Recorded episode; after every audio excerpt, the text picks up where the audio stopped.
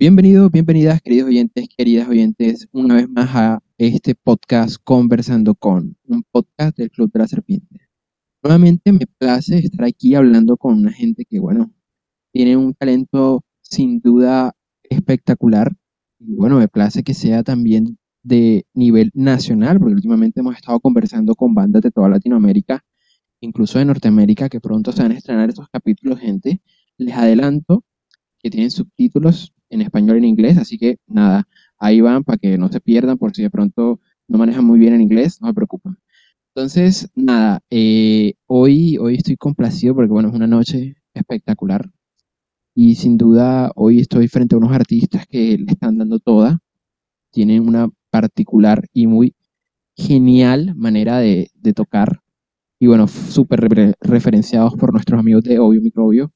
Así que nada, hoy sin más y con redoblantes del fin rosado. Chicos, ¿cómo están? hola, hola, buenas noches, ¿cómo están? ¿Qué tal? Qué gusto poder estar acá con ustedes. Delfín rosado. Rosado delfín, sí, del rosado fin. Disfrutando el momento, el espacio. Nada, eh, además de que se presta para la noche, pues no sé, tratar de conversar un poco a ver qué sucede. sí, no, esa es la idea de todo esto. Eh, pasarlo bien, pasarlo rico y sin duda eh, disfrutar. Bueno, para eso es la música y hablar de música y acercarse a los artistas es una cosa fundamental porque en últimas es gente con la que uno conecta de un modo u otro. Bueno, es chévere poder hablar con, los artistas y, conocer un poco más de cómo, cómo empieza el proyecto, cómo, cómo parten, cómo se crean las ideas. Entonces, eh, nada, empecemos por ahí. Si les parece bien, les voy a pedir que se presenten cada uno. Eh, también que, bueno, nos dejen las redes sociales del proyecto, ya sea en Instagram, Spotify, SoundCloud, donde tengan las cosas subidas para que, bueno, la gente ya pueda ir buscándolos eh, directamente desde Cúcuta, gente. Les dejo aquí para que se presenten yo, yo soy Eduardo Pardo, eh, soy el guitarrista de Delfín Rosado. Eh, eh, estuve viviendo como siete años en Bogotá, entonces, pues, suena un poco raro aquí respecto a los demás, pero, pero está bien. a ver, mi persona, Sebastián Ruiz. Yo soy el bajista y el cantante. Mm, estuve con Eduardo un par de esos años en Bogotá una amistad ya de hace tiempo y gracias a esa amistad, pues hoy también contamos con, con esa parte aquí en, en, Delfín Rosado. Y nada, ¿qué más? Eh, hola, mucho gusto. Eh, con Jesús David Ruiz, soy pues el hermano de Sebastián. Eh, yo con Sebastián hemos venido pues pensando en la idea de la banda y todo esto desde hace bastante tiempo, pero fue hasta el año pasado, a finales del año pasado, que logramos ya hacer, hacer el hecho de tener la banda, ¿sí? Y pues estamos contentos de ya llevar un buen tiempo con este proyecto, de irlo llevando, de presentar nuestras, nuestra propuesta musical y ya felices, felices de estar aquí con este gran espacio que nos brinda. Bueno, primero que nada y antes de todo, buenas noches. Yo me llamo, me llamo Jorge. Yo soy el, el, el baretista de la banda. ¡Qué rico! Y sí, hace el año pasado los conocí a ellos porque también participaban en otra banda también de aquí de la ciudad de Cúcuta. Y pues de alguna otra forma llegamos a tener contacto directo, a comunicarnos y a, a comentar que tenían una idea como de un proyecto con otras personas y como de un género como que en la ciudad estaba surgiendo y me llamó mucho la atención la idea, entonces decidí pegármele a ver qué pasa y pegarlo. y pegarlo. ¿Por qué, ¿Por qué no? El, el, el, hay que recordar, Jesús es el tecladista. No lo, se le olvidó decirlo. Jesús es el tecladista, es el encargado de los teclados en este caso. Mm, que es lo que dice Jorge, en efecto, es como, no sé, tremenda casualidad o un mundo de casualidades, porque antes nosotros no tocábamos con Jorge, Eh, Eduardo tampoco, Eduardo casualmente llega a Cúcuta porque regresa a Bogotá terminando su carrera de arquitectura. Y Jesús David y yo tocábamos con Kev de, de Obvio Microbio, con el guitarrista en su proyecto solista. Entonces, eh, fue como que gracias a, a Kev, a Obvio Microbio, terminamos conociendo a Jorge, ¿sí? Para que fuera nuestro baterista. Eduardo con su llegada de Bogotá, eh, apenas llega, este, pienso inmediatamente en, des- en decirle como, marica, mira, está la posibilidad de Te hacer esto. necesito. Exacto, o sea, como yo te nombro a ti. Entonces, este, lo trajimos inmediatamente a esto y fue como que Jesús y yo les comentamos a ambos como, miren, esto es lo que queremos hacer, ¿qué les parece? Y nada, ahí surgió Delfín Rosado. Claro que por lo menos la primera impresión que por lo menos yo tuve de la banda fue como, eso hijo de puta, ¿qué están haciendo? Porque yo al principio me iba a encargar de la percusión, ¿no?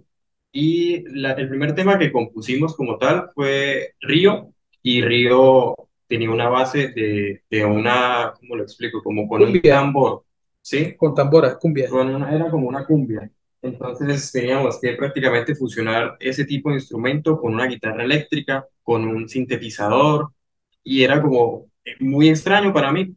Y luego intentamos como eh, probar con más integrantes, pero pues al fin y al cabo los que estamos son los que somos y los que funcionó, con los que funcionó el proyecto como tal. Claro, claro. Entonces, entonces sí fue como una mezcla de diferentes, diferentes sonidos, ¿no? Para poder lograr lo que somos hoy en día. Súper, no, me encanta eh, cómo, cómo terminan conformándose como las alineaciones oficiales de las bandas.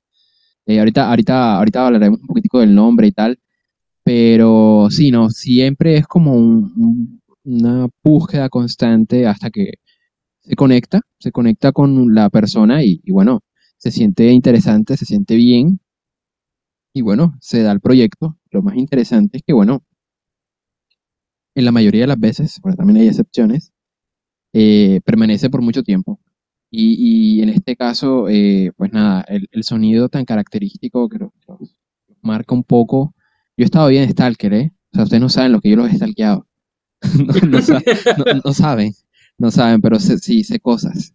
Eh, entonces, eh, nada, empecemos a hablar un poquito de, de, bueno, ya que introducimos por lo menos este, esta curiosidad de, de la fusión entre algunos ritmos, eh, como la tambora y eso, hablemos un poco de su estilo, si les parece. Entonces, no sé si quieren empezar como a definirlo para que la gente se vaya haciendo como una suerte de idea. No sé si se sientan cómodos con tal vez un estilo particular o si se sientan cómodos como con fusión, con, a ver, definirse como una fusión entre tal o cual, o no sé, ustedes cuéntenme ahí como que, se sienten, cómo se sienten. Podríamos hablar de fusión, ¿sí?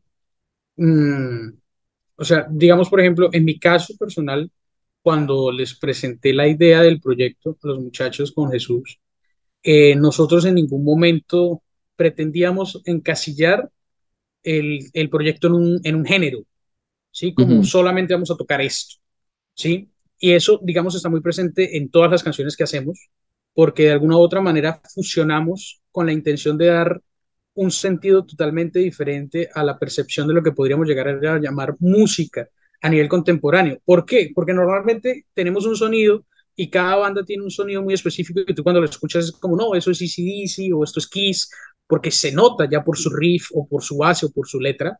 En este caso, para nosotros, fusionarlo es decir, bueno, vamos a hacer rock, pero, pero podemos meter cumbia o podemos meter funk o podemos meter blues o podemos meter jazz y podemos utilizar diferentes eh, eh, instrumentos eh, colombianos, por ejemplo, del folclore nacional. Entre esos Ujú. una tambora, un guío, cualquiera de estos de percusión, ¿sí? Entonces eso nos ha permitido de alguna u otra manera explorar. Creo que el Experimentar, sí, artista, sí. exacto, entonces explorar nuevos espacios. Eso, eso, eso me encanta, porque nos da libertad. A fin de cuentas, para mí eso es arte, tener libertad de explorar y, y llegar a donde uno no, no pensaría. Sí, totalmente de acuerdo, porque fíjate que eh, hace un, ya casi, creo que vamos para el mes, creo, de que se publicó el episodio con, con Pánico, eh, este chico de Ecuador, que él hace una suerte de indie alternativo que roza con el pop, también tiene momentos muy rockeros. pero la característica principal de él es que también fusiona ritmos folclóricos del Ecuador y los trae sobre, como decían ahorita, sobre riffs de guitarra súper elaborados, con solos incluso, pero de fondo puede estar sonando una tambora, haciendo la marca del, del hi-hat y el bombo, pero como una tambora. Entonces es como muy interesante hacer esas fusiones porque al final rescata como una algo, o sea, hay, hay algo de, de nosotros que, que incluso a nivel de, no sé si eh, como subconsciente, porque es que uno, uno está sumergido en todo este folclore. Entonces, cuando tú escuchas algo que te suena a una salsa en una canción de rock o en una canción de, de pop, o de pronto un bullerengue, una cosa así, que tú la escuchas, tú enseguida te conectas, te relacionas. Y, y más allá de ser un- una, una estrategia genial de marketing, que lo es, eh, como propio estilo, sí que te marca, porque al final tú dices, estos chicos no solo están tocando o haciendo covers de X banda, X canciones que son geniales, sino que directamente tienen un estilo muy propio. Entonces, no sé cómo fue el proceso para encontrarse así, porque al final eh, es complejo, comple- no, no es nada complejo poder fusionar eh, estilos folclóricos con por lo menos guitarras súper distorsionadas, o incluso rozar con la psicodelia, o intentar hacer un ritmo más pop. Es curioso, entonces, no sé cómo, ese, cómo fue ese proceso, cómo lo sintieron. Mm, Pues como tal, por, por mi parte, yo siento que desde el primer instante que intentamos componer una canción, teniendo una base instrumental, pensando primero desde ese aspecto, surgió más como el movimiento el que había mencionado, como el psicodélico. Y eso es como una marca muy frecuente en muchas de nuestras canciones, no solo en la composición de la letra, sino también en los sonidos que hace, digamos, Eduardo con la guitarra o que hace Jesús con el, con el teclado. Y generalmente es, es como algo que nos caracteriza mucho y también junto con las letras que hace Sebastián, que son muy introspectivas, bastante poéticas. Y eso fue lo que me gustó mucho de él en, en general. O sea, cuando lo conocí, yo dije, bueno, siempre cuando uno va a hacer una banda, lo más complicado es hacer las letras de las canciones que peguen o que la gente se sienta como identificada, ¿no? Ujú, Pero me di cuenta que él tiene mucha experiencia escribiendo porque él hace cuentos, entonces se le facilita más como como rimar o, digamos, desarrollar una narrativa en una, una canción. Entonces siempre es algo que cabe resaltar de la banda, ¿no? Junto con la, la psicodelia, ¿no? Sí, sí, sí. ya. A nivel de letras también es muy interesante. O sea, ahí, ahí hablaremos de todo más luego. Pero sí, ¿no? Entonces ya tenemos como esa suerte de fusión ahí que, que es muy interesante en realidad. Yo siempre eh, con la banda de aquí de Barranquilla intento como eh, eh, comentarles mi, mi idea, esta idea que lo voy a explorar ahora, que es un poco...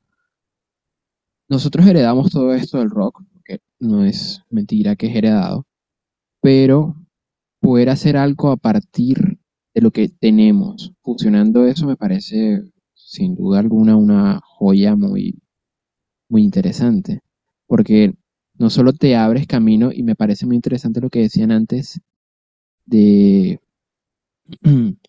de, no, es que no, decidimos no centrarnos como un solo estilo, claro, limitarse en muchas maneras, encasillarse a hacer solo rock, es- hacer solo post-punk, hacer solo pop, es, es como limitar la capacidad creadora, o al menos lo siento yo así, no sé qué piensen ustedes.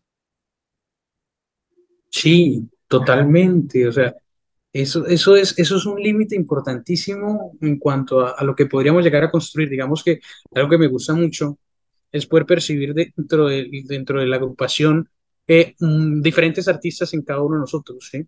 O sea, digamos, es, es, es bellísimo, digamos, esta idea de mezclar o de fusionar géneros como el rock y la cumbia o la- el, el- el- sonido andino son algo heredado, por ejemplo, de bandas chilenas como los Jaivas, como este totalmente.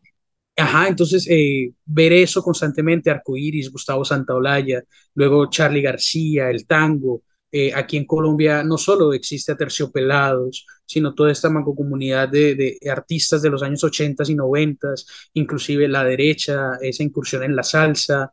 eh, para mí, Totalmente. observar eso constantemente en la historia del rock latinoamericano y verlo, digamos, por ejemplo, más en contrapuesto con el sonido, digamos, de Jorge, que es un sonido más de los 2000, sí, que es un sonido totalmente diferente, más alternativo, más Linkin Park, para mí eso es totalmente diferente.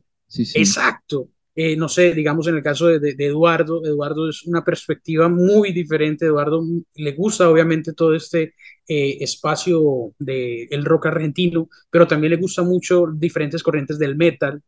Eh, Jesús David es un amante del, del teclado, obviamente, entonces escala por diferentes artistas, no solo como Charlie García y Fito Páez, sino también Elton John y otros artistas más contemporáneos, como por ejemplo, no sé, este últimamente ver a Duplat, por ejemplo, el bogotano, eh, Daniel Duplat o los Mackenzie, esa, esa como despacio de tener tantos artistas en un solo lugar, pues es lo que yo digo, ¿para qué limitarse a decir, no, solo vamos a hacer esto?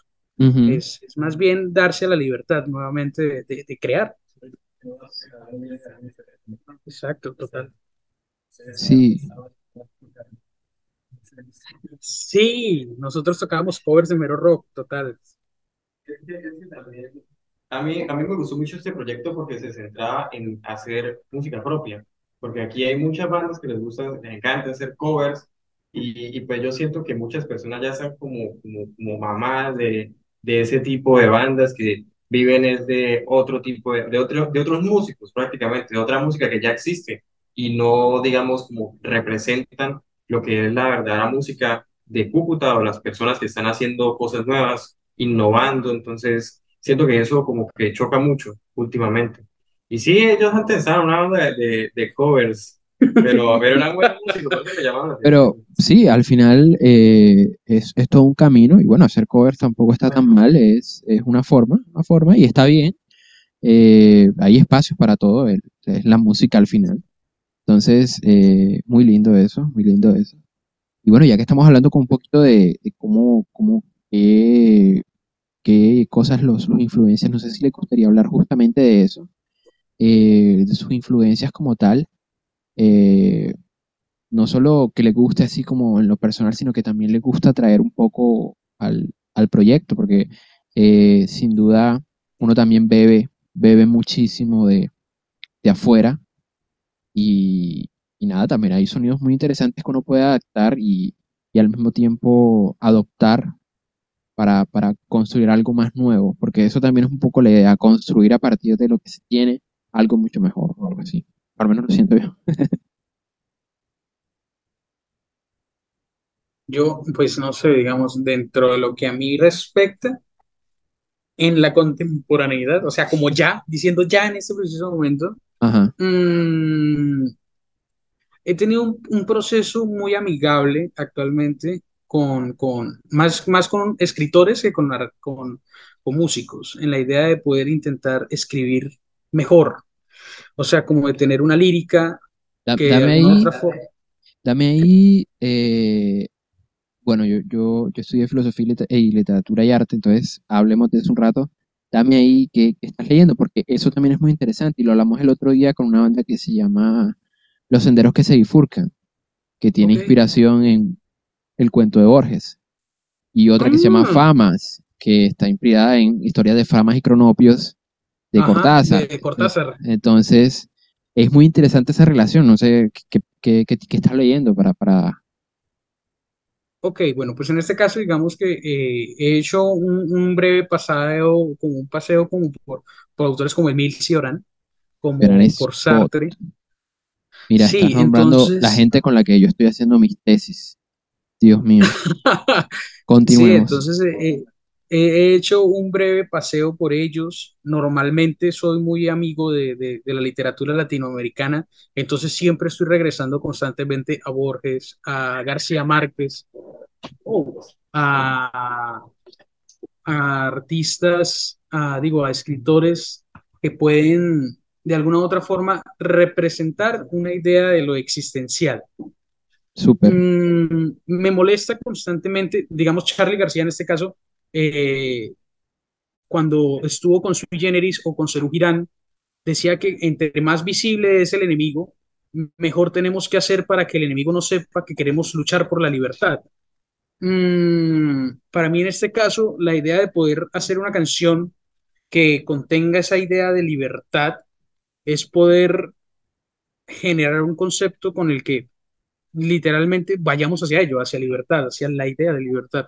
Que saltar no sea solo saltar o que corear una canción no sea solo corearla, sino realmente sentirla, que, que puedas experimentarla y, y, y hacerla parte de tu vida, como algunos de esos autores lo han hecho para mí, que me han cambiado la vida.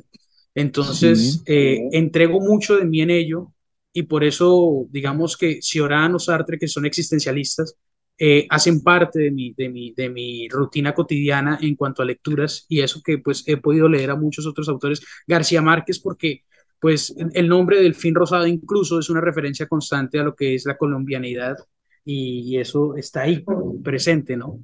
Entonces, yo no sé, eh, siento que las artes nos permiten constantemente observarnos. El cine también ha estado últimamente muy presente gracias a que Jesús David es un amante del cine. Eh, Eduardo también es un amante del cine. Jorge es un amante del cine. Entonces es como que cada rato hay películas por todos lados y, y, estamos viendo por todos lados cosas y es como que uno aprende todos los días algo y es como que, wow, esto me gusta, esto puedo meterlo aquí y hacer algo interesante. Súper, súper. No, fíjate que, bueno, O sea, eso más que eh, todo en el caso de, de la lírica, ¿no? Como de la narrativa de las canciones. Eh, con la primera canción que mencionó Jorge, de Río, eh, en mi caso, yo me basé o como que, sí, sí, me basé más que todo, fue en Arcoíris, en Arcoíris para esa canción. Entonces utilicé muchos fraseos, muchos eh, bases para hacer esa canción. Obviamente se me, se me dificultó pues, porque era la primera canción que sí o sí estábamos componiendo en ese momento. Ya hoy en día, como pues, tenemos más tiempo tocando juntos y eso, creo que se nos facilita un poco más eh, como llegar a una idea o, o, conectarnos, ¿sí? También es algo que, que tratamos de hacer mucho, que es llamear, tocar algo que se nos venga a la mente, ya sea que Jorge ponga un beat con la batería o que yo haga un fraseo, que alguno haga algo que identifique y que vamos adelante con ese mismo ritmo, ¿cierto? Entonces creo que desde el nivel de música, pues cada uno tiene sus influencias, pero desde la mía, de esa canción, por ejemplo, utilizo mucho arcoíris. Súper. Ay, pues a mí me gusta Bunny. Bueno, o A sea, mí lo que también. quiero decir es que yo, yo tengo muchas influencias de la música urbana y pues me gusta como implementar algún, de alguna forma como otro tipo de, de beats a las canciones, por lo menos en la de Río, fue más que todo, no, no me influencié en ningún artista como tal, pero sí como que me dejé llevar mucho como de, de los referentes que, que mencionó Jesús. Y, y pues mm, lo que pasa es que en mi caso yo escucho mucha música que o sea, intento como de alguna forma eh, escuchar música que no toco. O sea, generalmente yo escucho géneros como vallenato, últimamente escucho mucho vallenato, eh, Vallenato tiene unas letras reggaetón espectaculares, o, ¿eh? o digamos hyperpop, cosas así. Pero cuando voy a tocar, generalmente no es acorde con los géneros que yo escucho para poder, digamos, disfrutar de otra forma lo que estoy haciendo, generando cosas o ideas mejores a, o sea, a las que generalmente se, se oyen. Digamos que aquí hay muchas bandas de rock. Intento hacer como una base de batería que no sea tan acorde como, como a- al mismo, al mismo riff de batería común y corriente que se hace. Sí, intento siempre como hacerle algún tipo de cambio que haga que resalte por encima de de, de los convencionales, ¿no? De, la- de las baterías convencionales cosas así. Entonces, por lo menos en mi caso, desde que empecé con ellos, he escuchado mucho, mucha cumbia. He intentado innovar como con esas percusiones que siempre son bastante chéveres, Ujú. pero son muy difíciles también. Entonces, eso me ayuda a innovar como percusionista. Y, y eso siento que es muy importante. Uno siempre tiene que estar en constante aprendizaje para poder agregar, ¿no?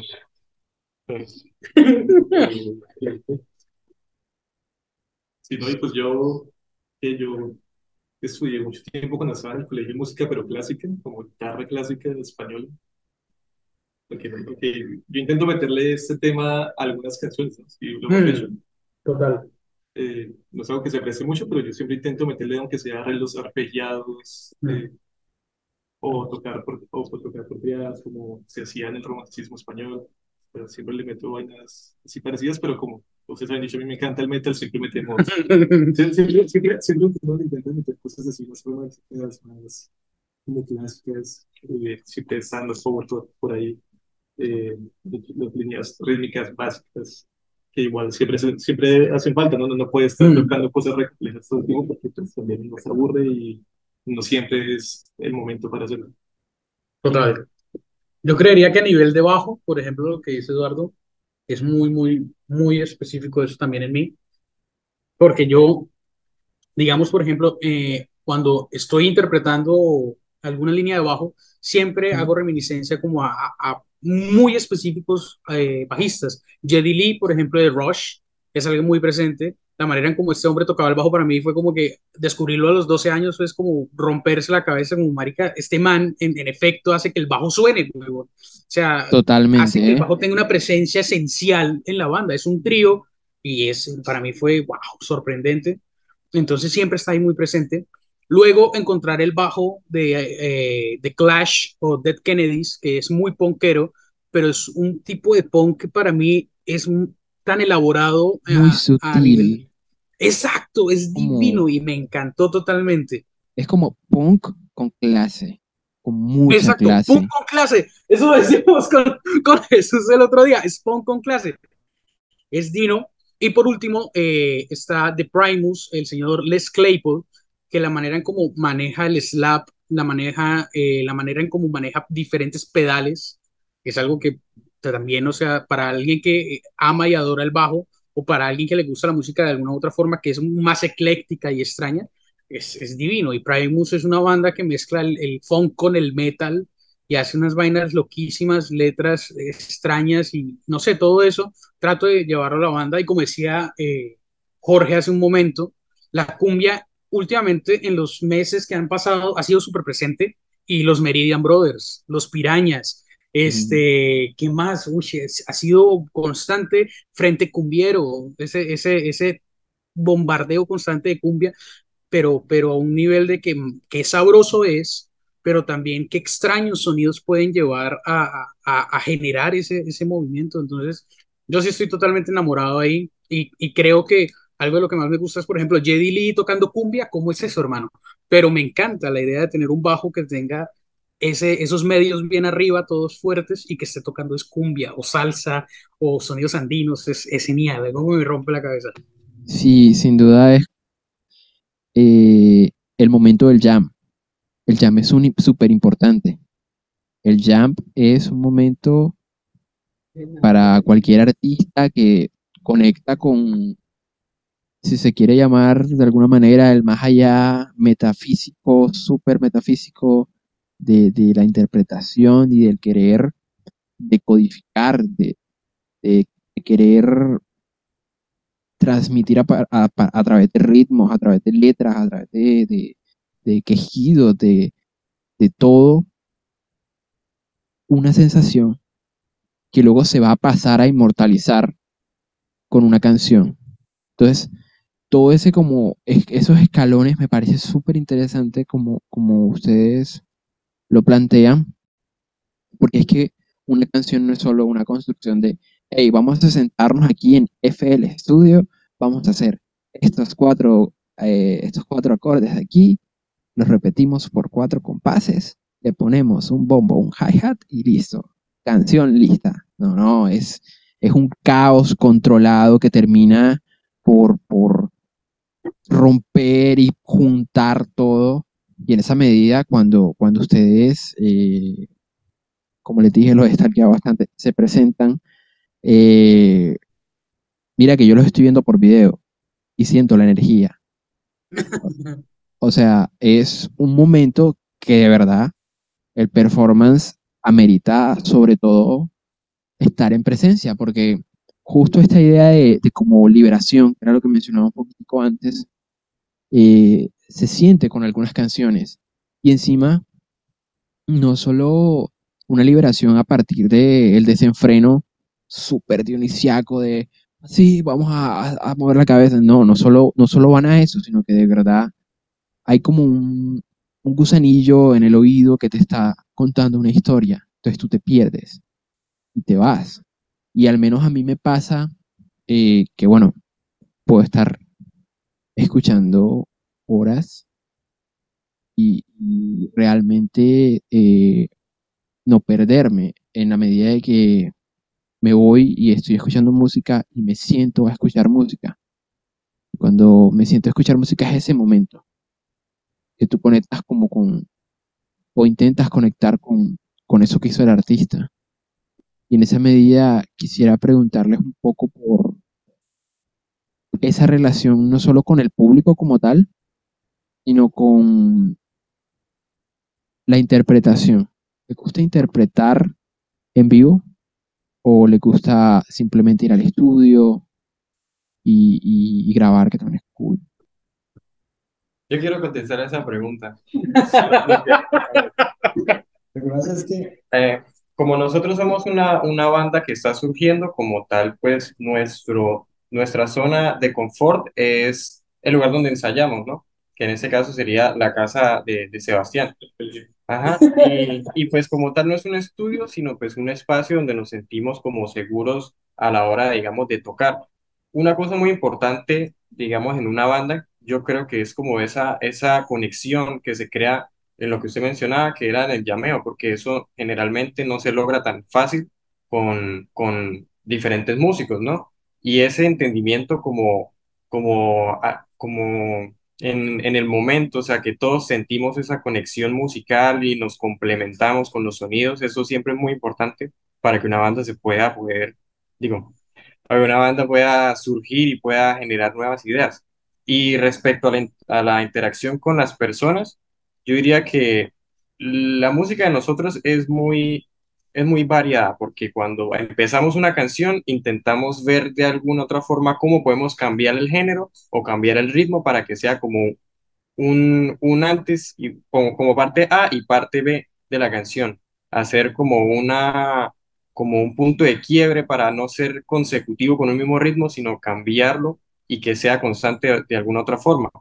Sí, o sea, no mantener una misma línea rítmica, sino, digamos, en un momento pasar de rock a jazz y luego vuelvo otra vez a rock y luego cambia a cumbia, cosas así, o sea, como esos para que la gente se mantenga como esa constante expectativa de, bueno, de aquí, ¿para qué otro género van a arrancar o qué cambio van a hacer para ver cómo se vuelve la canción mucho más interesante, ¿no? Para que al fin y al cabo sea como más una experiencia auditiva, como si fuera una especie de viaje. Nosotros tenemos una canción que se llama El viaje, que también tiene muchas, eh, como muchas partes, ¿no? Se divide en varias partes que cambian de género, pero al mismo tiempo es la misma composición y la misma idea de, de la, de la canción para que las personas tengan como más cosas que le llamen la atención, sí, auditivamente, que quieren abordar.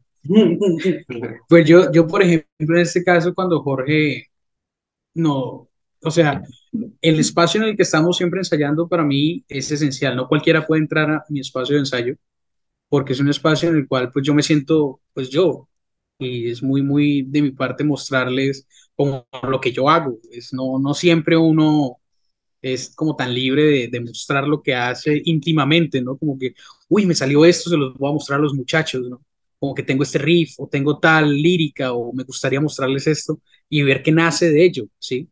Entonces siento mucha confianza en, mostrarles a ellos y siento que todos, porque normalmente eh, cada uno siempre tiene algo que agregar, como, mira esto o aquello y tales, y llegan y de un momento de una sola idea, llegan dos, tres, cuatro más y se termina haciendo una canción de solo una idea que se dio y que dio cualquiera, y los demás completamos y hacemos algo que ya termina siendo una canción.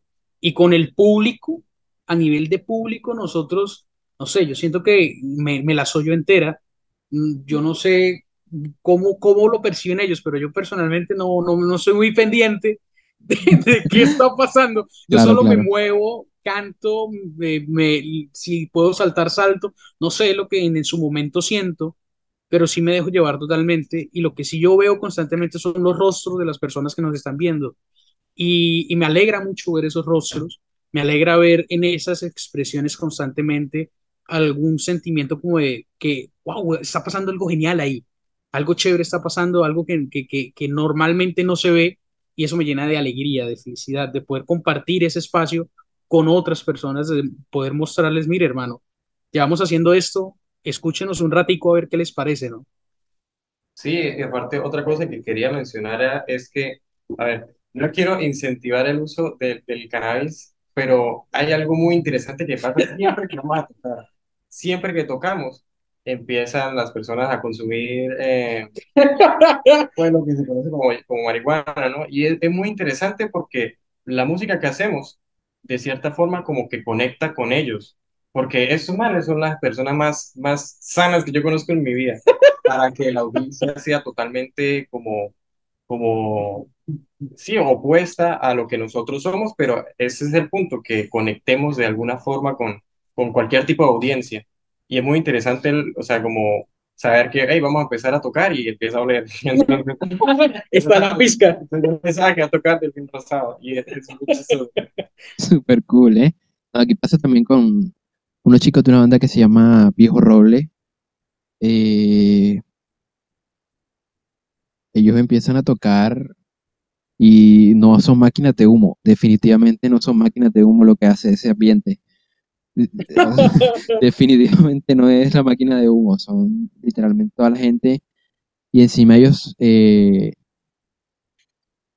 tocan una canción que se llama Legalícenla. Legalícenla. Ta, ta, ta, ta, ta. Es como, como un poco escape, lo de legal- legalización, cannabis, así algo es por ese estilo. Sí, y es un reggae. Entonces, Oh, hermano, no, pues hermano, se, se conecta todo. Se conecta Está total, todo. está total. Sí, No, por ahí, genial. sí, por ahí les, les mando ahorita para que, para que la vean. Es una joya, sin duda, los chicos de, de- de Viejo Roble. Eh, saludo para Camilo y, y Moisés y toda esta gente. Y la verdad es que eh, tener un espacio, que bueno, ese también es un espacio seguro no solo para, para ustedes, el, el estar inter- sino también para ellos. Porque a pesar de que sí, aquí tampoco incentivamos el uso de cannabis, si lo quieren hacer, está bien, háganlo bajo su propio riesgo, no hay muchos riesgos, pero ajá. Entonces, eh, pasa que todo el performance de la banda se ve también mediado por eso, porque no, no es solo una, un- es como este modelo de clases en donde el profesor no te va a estar dando toda la cátedra y tú vas a estar ir recibiendo, sino que es bidireccional. También le das al profesor y en esa medida tu público también te da a ti.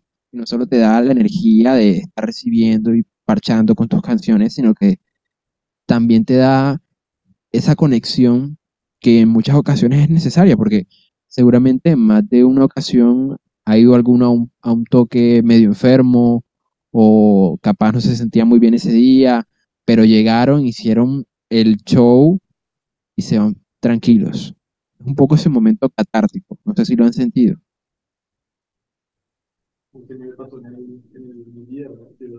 Sí, sí, tremenda anécdota. yo fui, fuimos a tocar y yo estaba, no sé qué pasó. Se me quedaron los platillos.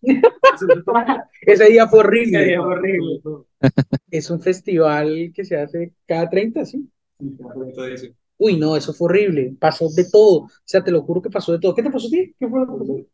Primero, esto, no, no, lo que nos pasó a todos fue primero que nos, nos dijeron que había una hora para, para probar sonido. Uy, Y sí. al final No llegaron. llegamos, a la, llegamos a la hora a la que nos dijeron que había que probar sonido y no había nada montado. Hasta ahora lo estaban organizando. Entonces, Ah. cuando ya casi que terminaron de montar sonido, cuando ya iba a empezar el evento, sí, no hubo prueba de sonido. Eso, eso es lo primero. Lo segundo, eh, yo no sé qué me pasó, si comí algo o venía enfermo y estaba muy mal, estaba mareado, con ganas de vomitar.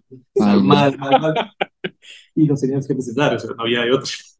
Eduardo estaba pálido y Eduardo ya es blanco. O sea, alguien que ya es blanco un papel estaba más blanco. Y yo apenas lo vi, o sea, nosotros llegamos porque nos fuimos a cambiar. Yo llegué y vi a Eduardo y yo, ¡ay, marica, qué te pasó? Se No me murió. nada". Sí, se murió. Y no sé qué pasa, no sé qué tengo. Y nosotros, marica. Tráeme salió la guitarra. Sí, sí, sí.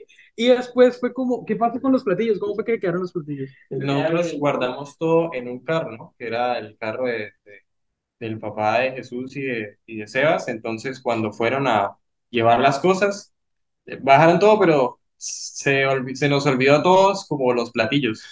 Entonces, Casual. y yo- ya me estaban esperando en la tarima y, era, y yo, bueno, listo, vamos a tocar. Y todos, bueno, listos, preparados. Yo, no, esperen, mis platillos. Y mis platillos. Nos tocó volvernos a bajar. Ya estábamos en tarima y no, para abajo. Y fue como, mm. Sí, sí, con público. Sí, sí, sí, fue, fue horrible. No, quiero aclarar que no fue mi culpa. Tú llevabas tu bombo, ¿eh? Tú nada. Muy chistoso, fue demasiado chistoso. Y todo el mundo, no, el organizador estaba Piedro, la gente, nosotros nos bajamos y la gente, pero qué, ya van a tocar, queremos verlos tocar, que yo no sé qué. Y yo no sabía qué decir, ninguno sabía qué decir, como no, esperen, ya va, un ratico, un Wait.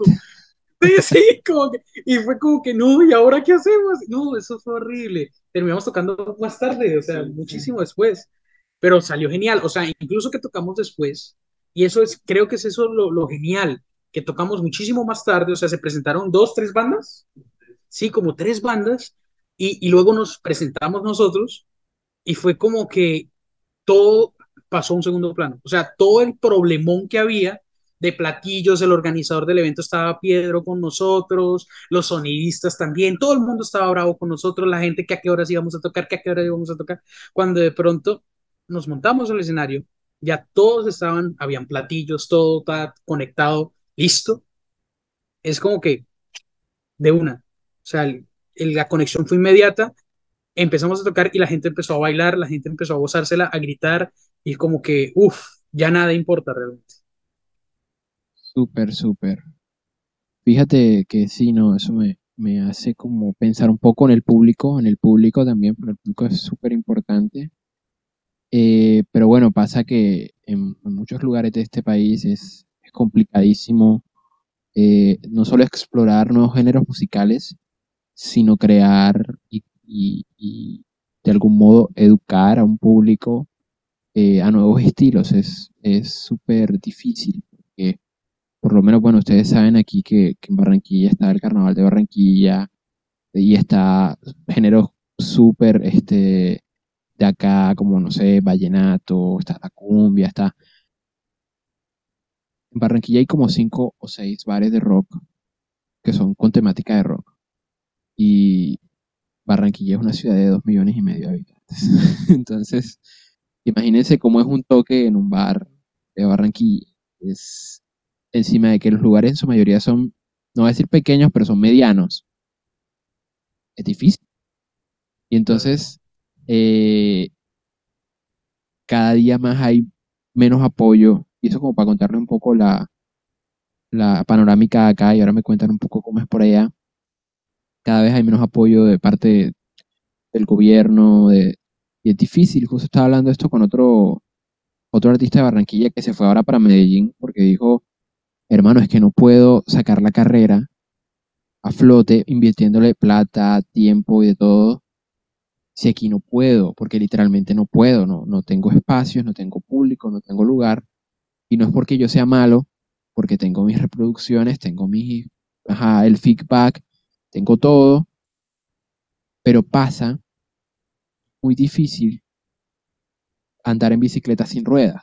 Entonces, eh, Claro. no, no sé cómo, cómo sea por aquel lado un poco eh, el aspecto cultural, porque aquí lo tienen súper descuidado, incluso para el carnaval, lo que parece realmente curioso, pero sí, o sea, incluso el carnaval está echado a perder en varias partes porque ahora es un desfile de política prácticamente, o sea, el, el candidato que más carroza lleve, más vaina lleve, pues al holgorio, en última es el que terminan votando más porque fue el que hizo el show más bacano en el carnaval. Entonces, es un poco extraña Total. la sensación y con todo y eso hay un movimiento muy grande de bandas, muy grande de artistas que están intentando dar la cara, eh, pero bueno, sin apoyo es muy, muy duro. No sé cómo sientan ustedes. Pues acá en Cúcuta no es diferente, o sea, es que las grandes capitales del país son dos o tres, el resto estamos supeditados a un total olvido constante. Entonces, hablar de política en este caso no es algo alejado, ¿sí? Porque, digamos, de alguna u otra manera, eh, no, no sentimos la presencia o la existencia de una Secretaría de Cultura, tanto departamental como municipal. No sentimos la existencia de un compromiso de las alcaldías o los gobernadores por eh, el ámbito cultural. No, nada. Mm, entonces, eh, digamos por el lado de Cúcuta, nosotros somos los organizadores del Primavera, eh, festival del que me imagino estuvieron es- hablando los muchachos de Obvio Microbio. El 21 de Y julio, sí, señor. sí, la última fecha es este 21 de julio, la otra semana, el viernes. Y nosotros somos los organizadores, porque a los artistas acá les toca sí o sí organizar tal cual todo, porque incluso, y eso es algo muy triste, eh, los mismos organizadores de eventos de las eh, marcas que hay acá eh, también son, no sé cómo decirlo sin que suene peyorativo, pero sí, son avaros, son, son, son personas eh, Sí, avivatos, es ¿sí? Que así, se aprovechan del artista para cobrar y, y a la, ¿qué? faltan a la palabra, sí, actúan de muy mala fe y no tienen un apoyo realmente a los artistas, no les importa el arte. Entonces, uno se siente muy solo realmente en este espacio, en este ámbito. La última canción que escribimos, eh, la escribimos en compañía de, una, eh, de un artista de rap del mundo urbano, Big Perny, que incluso nos está acompañando el día de hoy porque hoy tenemos Venga, ensayo después de esta hermosura, vénganse, vénganse para acá, este, salude. Está por ahí. Tú- lo tenemos aquí. Miren, aquí está con nosotros el compadre Big Perny. Ahí está, saludos. Dale arroba, dale arroba. Da la roja. El- con, Ahí eh, está. con Big, con Big Perny hicimos una canción que se llama Sociedad. Este, obviamente es, un, es, un, es una intención de retrotraer a, a, a Jaime Garzón y por su antiguo este, programa Sociedad de los años 90. Qué cool. Sí, y, y se hace esa temática constante de una crítica de que hay tantos animales por allá afuera, tantos delfines, tantos lagartos, tantos dinosaurios, que uno ya no sabe qué es esto, ¿no? Elefantes blancos por todos lados. Y, Total, ¿eh? y sí, entonces, mira que Barranquilla no está alejada de lo que está pasando en el resto del país. Ujú. Y, y- y es eso. Y Barranquilla, que es más grande que, que Cúcuta. Cúcuta es una ciudad realmente muy, muy pequeña. Sáquenme de Cúcuta. Entonces, sí, es muy triste, muy, muy triste lo que se vive acá. Eh, la gran cantidad de, de silencio prolongado. Es un, es un constante ir y venir de sin saber a dónde vamos a ir a parar. Y, y por eso creo que el rock no muere, porque el rock es, es de alguna u otra forma, y, y el arte en sí mismo y la cultura no van a morir jamás por eso, porque es un levantamiento en contra de toda esa vaina. O sea, uno está mamado y está uno muy cansado, ya hastiado de eso, pues hermano, hagamos algo que, que, que se levante en contra de eso, y para eso viene el arte y la cultura, para decir no más. Entonces, sí, por mi lado es eso. Y aquí toca, sí, toca unirse entre todos los artistas y hacer las cosas porque nadie lo va a hacer con nosotros. Y cuando dicen que van a hacer algo, pues terminan aprovechándose de uno, como ya nos pasó más de una vez. Cabe recalcar. Cabe recalcar, sí. Sí, no, eh, o sea, es real que hay, y aquí también, o sea, hay organizadores que ni para el pasaje, o sea, ni para el pasaje. No, no voy a dar nombres, pero, pero hubo cierto evento. Hubo cierto evento. No, espera, a ver, lo que pasa, yo quiero dar contexto. A Lo que ver, pasa es que hace, hace un time. tiempo, un, tiempo para acá, em, eh, una, vino un artista, bueno, unos artistas muy conocidos a nivel nacional. Es una banda que se llama Nicolás y los Fumadores, ¿sí? Y pues muy, muy buenos músicos, la verdad. Yo, por lo menos en mi ámbito de percusión, yo también me inspiro mucho como en las baterías de, de ellos. No sé si lo han escuchado, no, sí, sí, un poquito de, de fama. Y, y son muy buenas personas a la larga, pero el problema fue con los organizadores de ese evento. Nosotros íbamos a, de cierta forma, ayudarles a los organizadores a que el evento surgiera y al final nos torcieron el brazo. Entonces, pues terminamos con, con bastantes problemas con los organizadores, pero igual la experiencia de haber tocado con ellos siempre, siempre queda, ¿no? Aunque eso también nos sirve para poder aprender y no volver a cometer los errores que, que hicieron que eso pasara. Entonces, de cierta forma, nos ayudó bastante. Sí, no solo nos quedó mal a nosotros, sino a todas las bandas que tocaron ese día. Bandas No, locales. no le pagaron a nadie. Sí, no le pagaron a nadie y, y pues uno, pues muy chévere tocar con ellos, porque son increíbles, pero uno de gratitud no vive. Sí. No, Sí, y eso es, es eso es tal.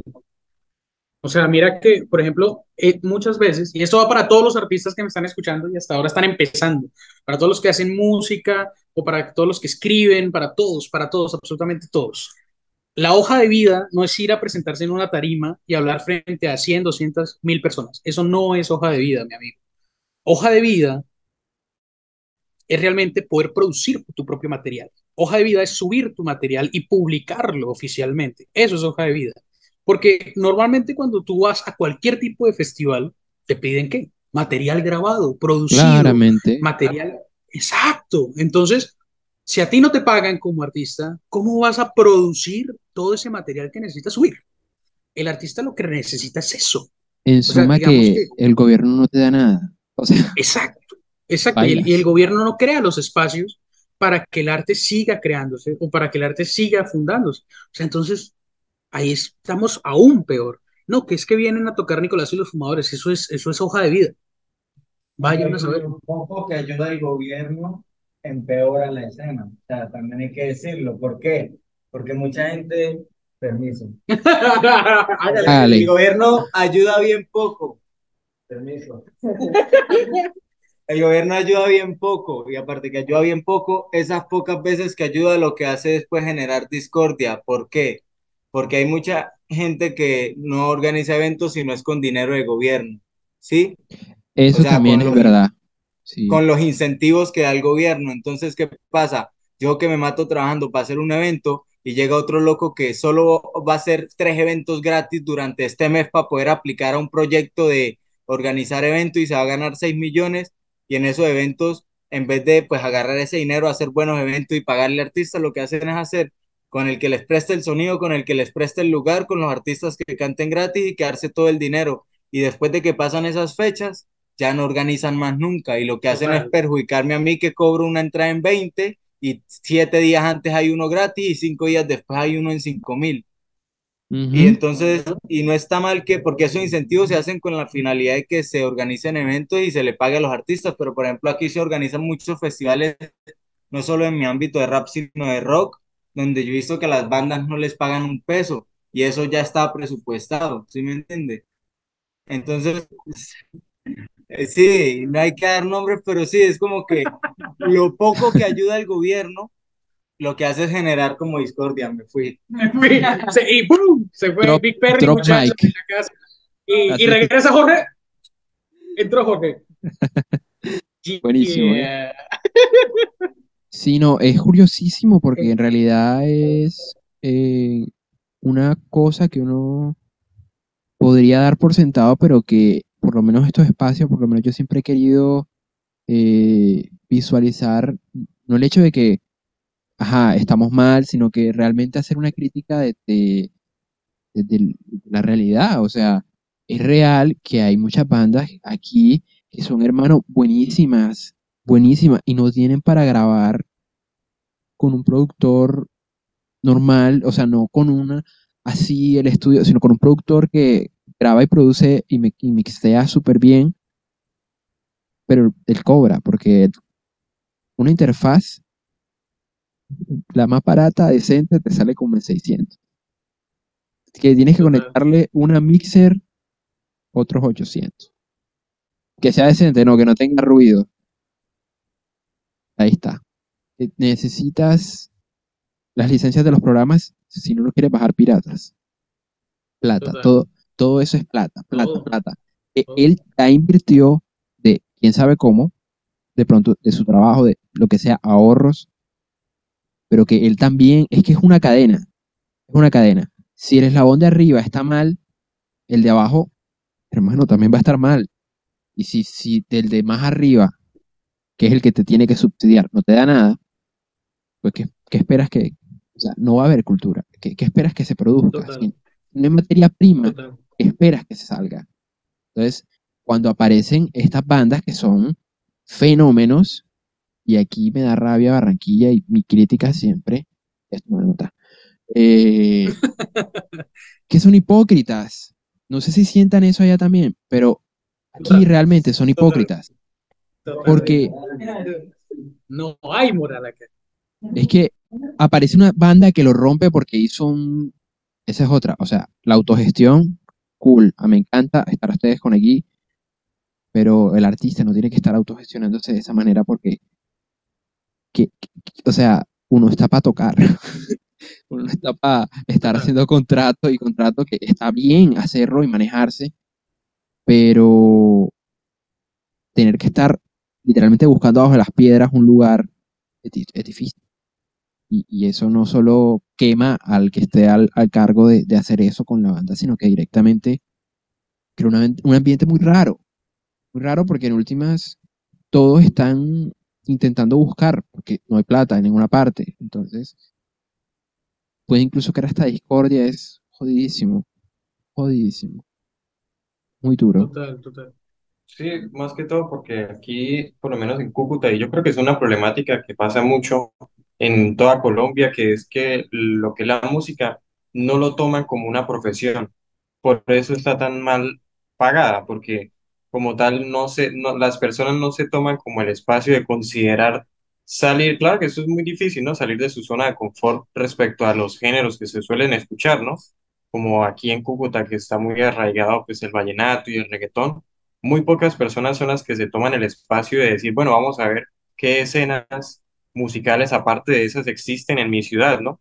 Porque también existen que la- los, los eventos de rap, los eventos de, de rock, de otro tipo de géneros que no son los convencionales, pero pues por la misma cultura que está arraigada a escuchar los mismos géneros y no salir como de, de sí, de, de su zona de confort. Entonces, gracias a esa cultura no se ve tan bien visto, tan bien pagado, mejor dicho, el, el ámbito de ser músico, porque uno puede invertir muchos años de, de su vida estudiando, mucho dinero en universidades, en, en cursos, en técnicos, lo que sea, para poder hacer la música que a uno le gusta, para que a la larga las personas no lo reciban como uno lo esperaba, ¿no?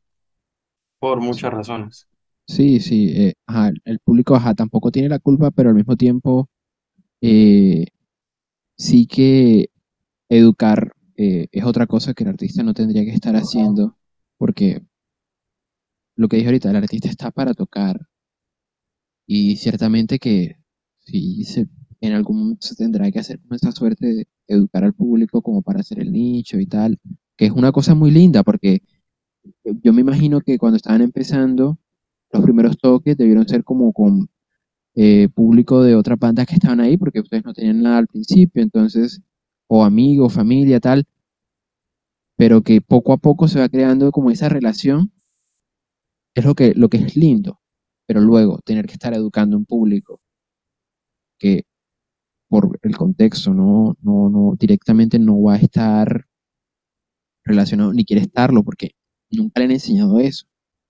Entonces, a ti toca hacer trabajo no solo doble de autogestionarse, sino triple de enseñarle al público que esto también existe. Entonces, es duro, difícil, muy difícil. Yo, yo creo, o sea, digamos que la dificultad yace realmente en, en, en, en hacer, Nacer en no, o Cúcuta, sea, nacer en digamos, Barranquilla. Porque hay que buscar un público que no hay un público. ¿sí Sí, o sea, digamos que, por ejemplo, mira que, a ver, cu- ¿cuál es la dificultad con el público en este caso o a nivel nacional? El discurso. Digamos que, por ejemplo, ¿cómo aflora en, en un país como Colombia, que ha sido mayoritariamente conservador, eh, un discurso como el del rock o el del punk o cualquiera de esos discursos? Es muy complicado, ¿sí? Eh, ¿por qué se, se sigue dando el auge del vallenato constantemente? Pues eh, uno no, uno- pues normalmente no deberíamos hablar de ello, pero obviamente sabemos de las conexiones del vallenato y de los grandes artistas de vallenato con el mundo del- del- de los grandes políticos del país. Sí, entonces es, es difícil eso, es difícil eso, porque tenemos un, un deslinde totalmente. Entonces, obviamente no se va a apoyar al arte que constantemente está buscando eh, hacer una crítica de, de, de, lo que no está bien en el país, de las cosas que están mal. Y cuando hay una clase dirigente que constantemente está tratando de censurar o de opacar o de simplemente silenciar, eh, no dando lo necesario para que existan estos medios, estos espacios. En la contemporaneidad vemos esto en Bogotá o en Medellín, pero el resto del país, ¿dónde quedó? ¿Sí? El resto del país, ¿dónde está? ¿Qué juega? ¿Cuál es el papel?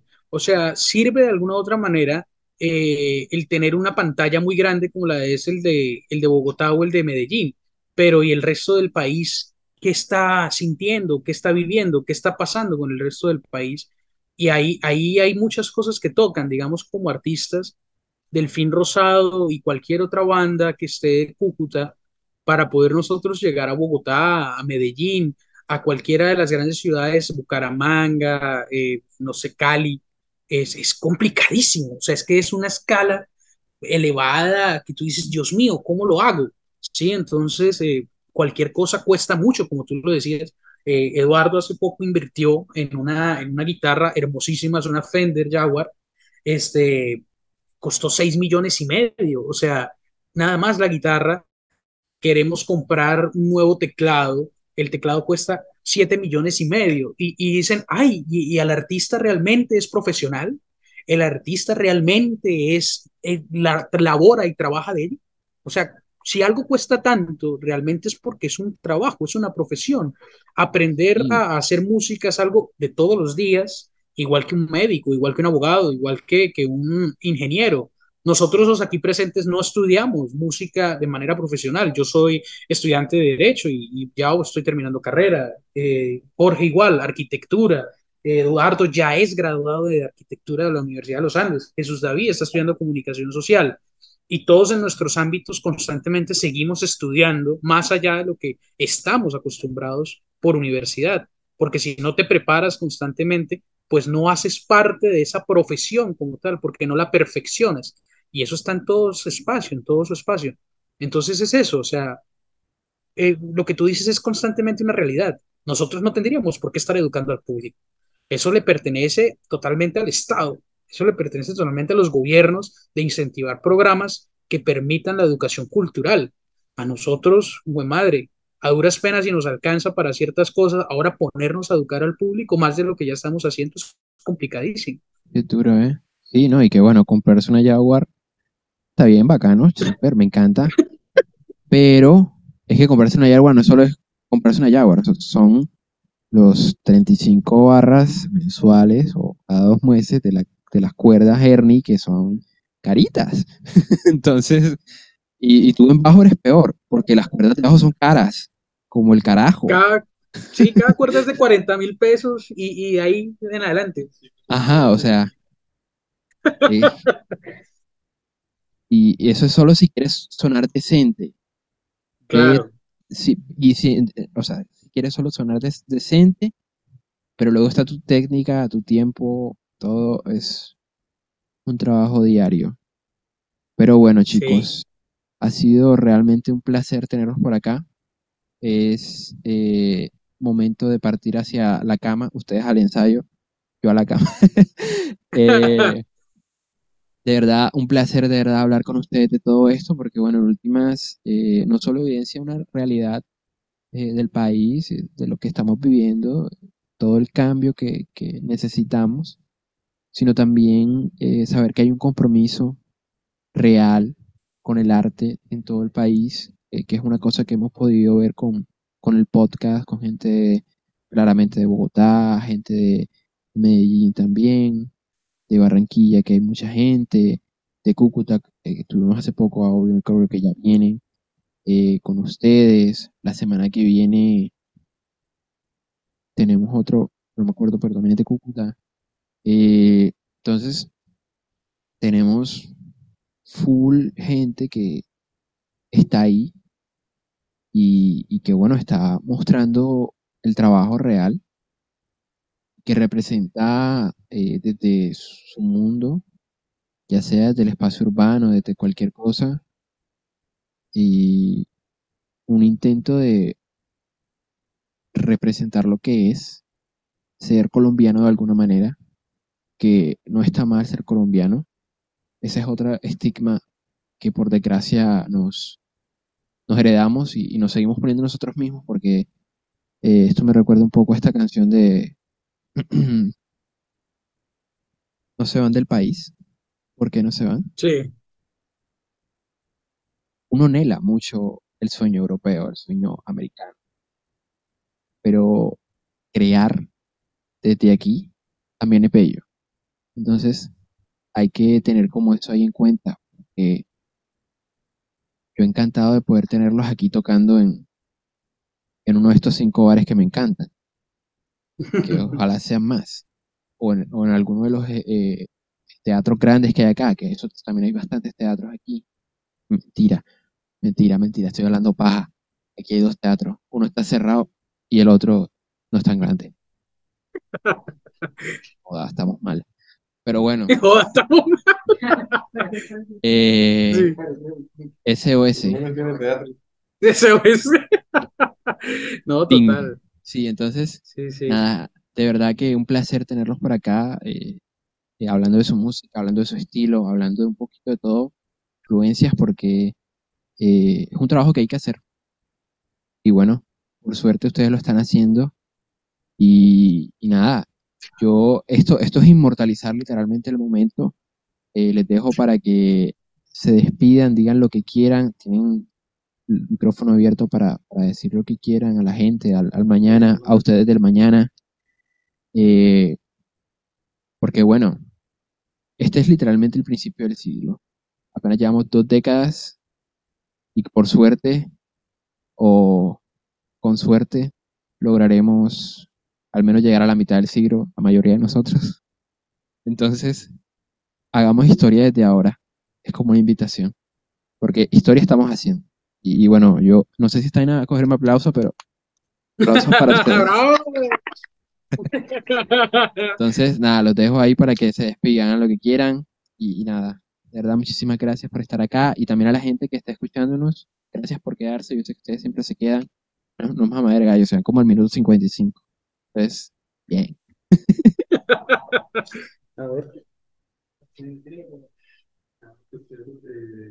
Pues que nos sigan en arroba punto col.